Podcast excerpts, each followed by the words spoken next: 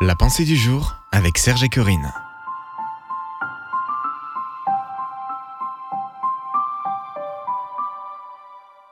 Je décide d'être libre. Une pensée de Fabrice de Vred.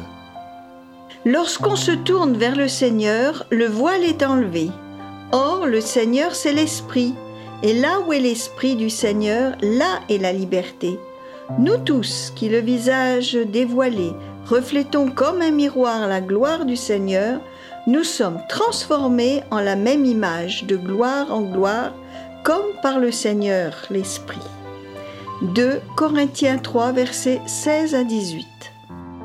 Nous sommes des êtres qui aspirent à la liberté. Ce mot nous parle, ce mot nous inspire. Lequel d'entre nous ne se rappelle pas de ce cri poussé par l'acteur Mel Gibson dans Braveheart, ce film qui a reçu au moins cinq Oscars Liberté Certains pensent que la liberté est de faire absolument ce qu'ils veulent sans se soucier des conséquences causées à autrui ou à soi-même. D'autres pensent que notre liberté s'arrête là où celle des autres commence. En d'autres termes, la liberté serait soit l'anarchie, soit malléable en fonction des libertés de ceux qui nous entourent. La liberté ne puise pas sa source dans ce que nous pouvons ou devons faire, ou encore dans ce que nous ne pouvons ni ne devons faire, mais elle se puise dans l'Esprit du Seigneur. Il suffit de prendre ce temps à sonder l'Esprit, autrement dit, à chercher l'Esprit.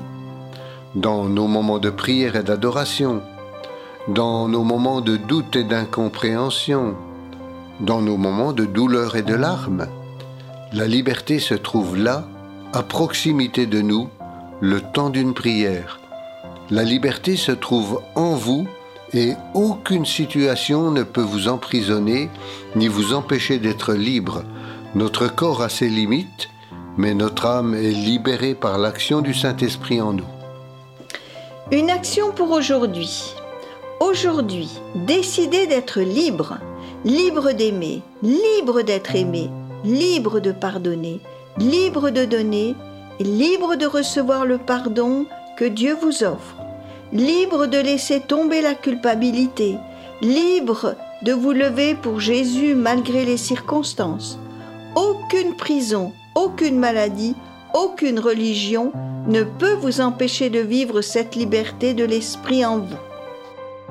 Retrouvez la pensée du jour sur www.topchrétien.com.